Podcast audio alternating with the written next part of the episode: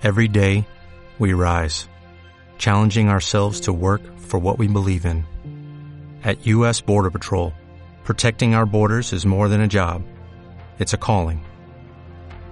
Agents answer the call, working together to keep our country and communities safe. If you're ready for a new mission, join U.S. Border Patrol and go beyond. Learn more at cbp.gov/careers.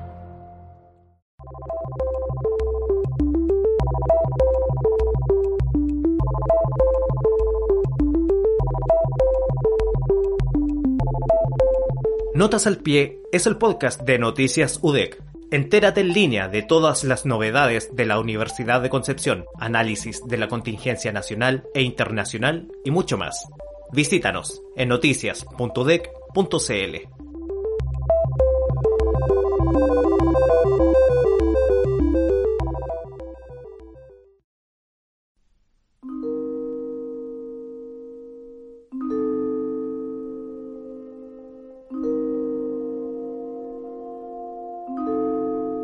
es un problema de salud que afecta entre el 25 y el 50% de la población, y pese al gran alcance que tiene, no existen normas ministeriales que entreguen garantías mínimas para su tratamiento en el sistema público.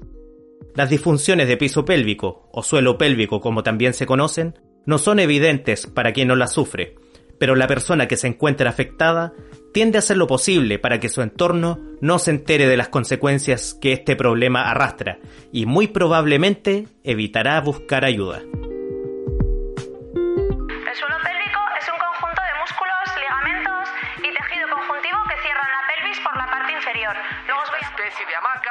El suelo pelviano, está hecha de músculos que desempeñan un rol importantísimo en la función sexual, el control de esfínteres y la mantención de la posición correcta de la vejiga, útero y. According to physical therapists at Makovica Physical Therapy in Omaha, pelvic floor therapy is becoming a more well-known form of physical therapy. The pelvic floor ¿Cómo sobreponerse y enfrentar una disfunción que puede afectar tanto a mujeres como a hombres? ¿Por qué es necesario dejar la vergüenza atrás? ¿Qué se debe hacer desde las políticas públicas para mejorar la calidad de vida de quienes sufren este problema? Te invito a leer la nota Disfunciones de piso pélvico, un desafío para la calidad de vida, publicada en nuestro portal Noticias UDEC. Lejos de donde estoy grabando, me encuentro en línea con Loreto Aguilera, periodista que preparó este artículo. Lore, ¿cómo estás? Muy bien, Daniel, muchas gracias. Lo primero, cuando hablamos del tema de las disfunciones de piso pélvico, de lo comunes que son estos problemas, ¿de qué estamos hablando? ¿En qué consiste el piso pélvico? Daniel, el piso pélvico es una estructura que está ubicada en la parte baja de nuestra cadera, del hueso de la pelvis, y está compuesta por músculos, huesos, ligamentos que están unidos al, al hueso principal. Y este, este sistema da soporte a lo que es vejiga, vagina, ano, útero, entre otras partes del cuerpo. Las disfunciones del piso pélvico son cuando este sistema de musculatura se debilita, en algunos casos, como por ejemplo en el parto, puede haber hasta un desgarro, y esto provoca una serie de reacciones distintas entre el hombre y la mujer, pero que generalmente se oculta. ¿Por qué se suele ocultar estos temas si son problemas de, de salud que están afectando a las personas? Mira, se supone que entre el 25 y el 50% de la población tiene disfunciones del piso pélvico, pero es algo que se oculta y lo que no se habla tanto porque muchas de las consecuencias son físicas y dan vergüenza. Por ejemplo, podemos hablar de la incontinencia urinaria, del prolapso, también muchos problemas a la salud psicológica de la gente. El prolapso puede ser anal o puede ser también de los órganos sexuales, vaginal. Entonces, estamos hablando de que además de ser un problema físico, puede conllevar a otros problemas como de, de salud mental, de depresión, como lo mencionas en tu nota. Sí, así es, porque, bueno, este es un problema que, que se observa mayormente en mujeres y al tener consecuencias físicas, esto genera también problemas, problemas sentimentales, por ejemplo, porque una de, la- de las cosas que se observan es que el deseo sexual disminuye, las mujeres evitan tener relaciones sexuales, lo que igual les afecta en sus relaciones de pareja. porque les incomoda, porque sienten menos placer, porque no están funcionando, entre comillas, correctamente. Ok, mencionabas que una parte considerable de los partos naturales terminan con daños en el suelo pélvico. ¿Son daños que se pueden prevenir o que se pueden reparar o que se puede dar tratamiento en ambos casos? Mira, en este caso, no solo en los partos, sino que en, el proceso del embarazo, el piso pélvico tiene que soportar un peso extra. Ya no son solamente los órganos de la mujer, sino también el del bebé que se está desarrollando encima, lo que le da una mayor carga de trabajo a este sistema, a este músculo. En ese caso, al soportar más peso, generalmente se debilita si es que no fue ejercitado con anticipación. Y en el momento del parto, al hacer tanta presión para que el bebé salga, generalmente también está la opción de que ocurran desgarros. Esto se puede prevenir si es que existiera alguna forma desde que se nos enseñe desde pequeñas a las mujeres a realizar ejercicios que fortalezcan el piso pélvico. Porque como bien te decía, es un músculo y todos los músculos pueden ser trabajados. El problema está en que no hay una campaña o alguna fórmula o algo que nos enseñen que podemos prevenirlo. Generalmente las mujeres cuando ya están embarazadas soportando el peso extra o están pariendo y, se están desgarrando, ahí llega el momento en que se dan cuenta de que oh, el piso pélvico es un tema. Es reparable, pero no el 100%.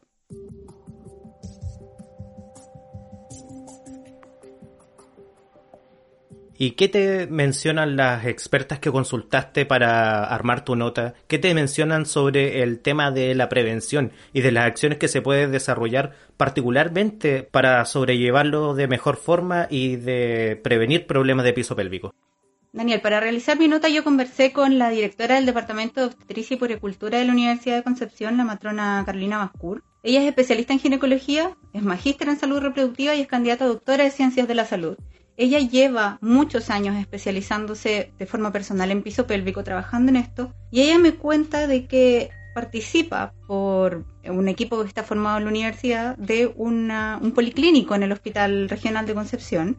Este policlínico funciona con varios docentes de la Universidad de Obstetricia y de Kinesiología. Y ella me cuenta que ha encontrado muchos casos increíbles dentro de las usuarias que llegan al policlínico más que nada con cosas que podían haber sido prevenibles. Por ejemplo, el ejercicio que te mencionaba de la musculatura, son los famosos ejercicios de Kegel, podía haber sido utilizado por varias de las usuarias que llegan al policlínico y eso podía haber, si no evitado la lesión, haberla hecho menos grave. Ella en el, policlínico se ha, se ha encontrado con casos de mujeres que tienen, por ejemplo, una incontinencia urinaria tan fuerte que usan pañales, que lo ven como una manera de esconderlo, porque como te conversaba les da vergüenza. Entonces buscan una manera de, seguir funcionando, seguir cumpliendo sus roles como mujer, sin ver afectado, o sea, sin que el resto se dé cuenta de que ellas están pasando por esto. Usan pañales, usan ropa oscura, andan con cambios de ropa. Esto les afecta en el trabajo, les afecta, como te decía, en sus relaciones de pareja. Y esto podría haber sido prevenible solamente haciendo los ejercicios.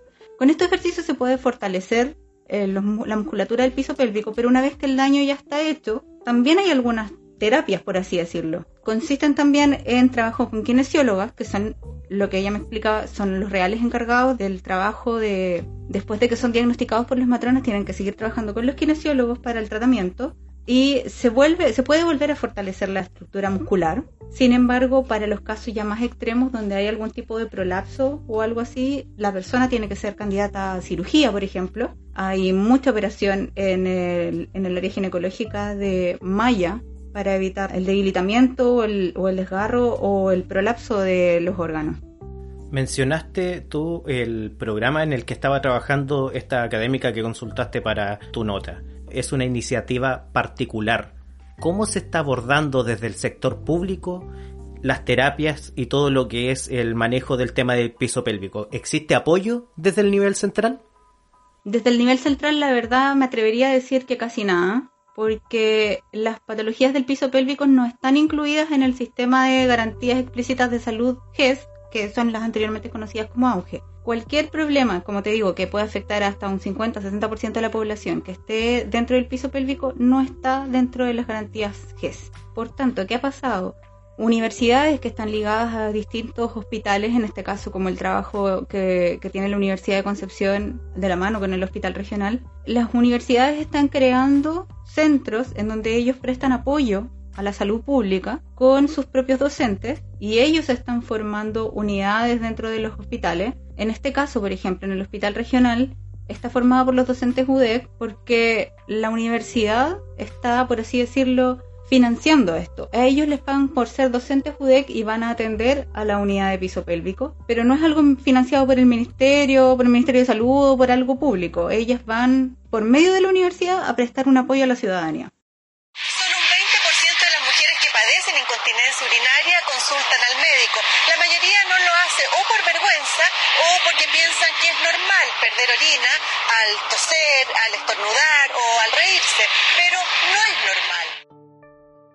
Si alguien busca tratamiento en el sector público, ¿cuáles son los pasos que están siguiendo usualmente y es viable que tenga una solución a corto plazo? Mira, el tratamiento oficialmente debería ser en el orden, deberías tener una cita con tu matrona. Si estamos hablando del, del sector público, debería ser en el SAFAM. La matrona es la que detecta eh, los prolapsos, las incontinencias o cualquier problema con el piso pélvico y ella lo deriva al nivel secundario. ¿Qué significa eso? A los policlínicos de los hospitales. En este caso, acá en Concepción, la matrona del CEFAM se daría cuenta de que existe este problema, lo derivaría al policlínico donde está Carolina y todo el equipo de matronas y kinesiólogos que trabajan con ella y ellos verían cómo pueden ayudarla todos los tratamientos son diferentes según el caso de la persona, según el grado de problema que tenga en el piso pélvico. Y eh, no hay algo así que tú digas el paso es A, B o C, sino que el tratamiento depende de la persona.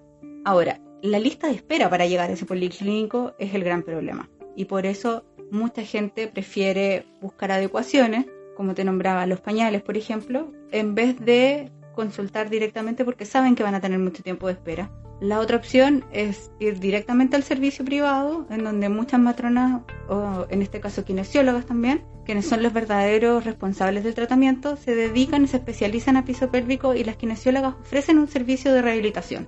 Pero hablamos en ese caso de, de programas que pueden alcanzar en el sector privado fácilmente los 250 mil pesos, algo inalcanzable para alguien que se atienda por el sector público. Así es, lamentablemente como no hay una política de gobierno que apoye a los policlínicos de piso pélvico, solamente están en este trabajo, entre comillas, voluntario o que ofrecen distintos centros de educación como vinculación con la comunidad, pero si tienes que atenderte sí o sí por el sistema público, la matrona de tu CEFAM te puede ayudar y después es una larga lista de espera hasta que tienes el cupo para entrar a un, poli de piso pélvico. Hablemos del trabajo que debe hacer la mujer para la recuperación de su piso pélvico en el caso de que pueda acceder a un tratamiento. ¿Hay esperanza para ella y para los especialistas? ¿Qué esperan que ocurra en este ámbito? ¿Cómo se deberían mejorar las políticas públicas? ¿Qué debería cambiar en la institucionalidad para que estas mujeres accedan efectivamente a terapias de piso pélvico?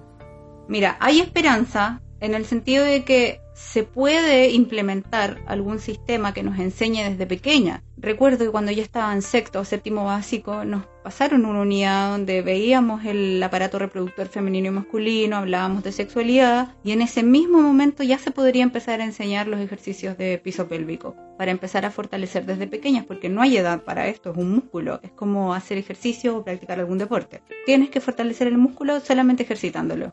Además, la matrona con la que yo conversé, Carolina Mascur, me dijo que una buena recomendación era mantener un buen peso, adoptar un estilo de vida saludable y hacer los ejercicios como forma de prevención. Para las personas que ya están diagnosticadas con un problema de piso pélvico, existe, como conversábamos, el policlínico de piso pélvico, existe el tratamiento con los kinesiólogos especializados y en los casos ya de prolapso existen distintas opciones eh, con cirugía, ya es un, arreglo mayor. Además la cirugía no es 100% esto, se va a sanar, es un apoyo, es una ayuda, es como esta musculatura da un soporte, se inserta una malla que da más soporte, pero no es que alguien se vaya a sanar, es, es una ayuda solamente. Lo que los profesionales están esperando es que a nivel central se genere alguna política pública. ¿Por qué lo digo así? Porque Carolina Mascur, en los años que lleva especializándose en piso pélvico, ha podido observar la realidad de otros países. como por ejemplo Alemania, España, Inglaterra, ellos tienen programas de prevención y hay una mejora.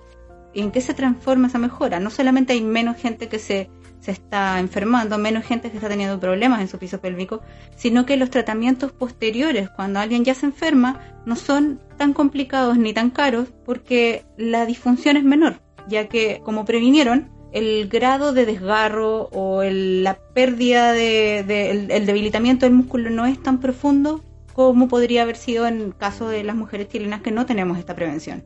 Loreto Aguilera, muchas gracias. Gracias a ti, Daniel. Recuerda que puedes leer la nota de Loreto Aguilera, Disfunciones del piso pélvico, un desafío para la calidad de vida, que se encuentra publicada en nuestro portal noticias.dec.cl.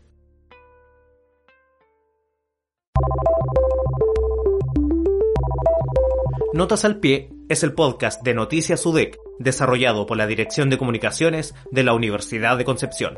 Soy Daniel Medina y te invito a escuchar las próximas entregas de Notas al Pie. Hasta la próxima.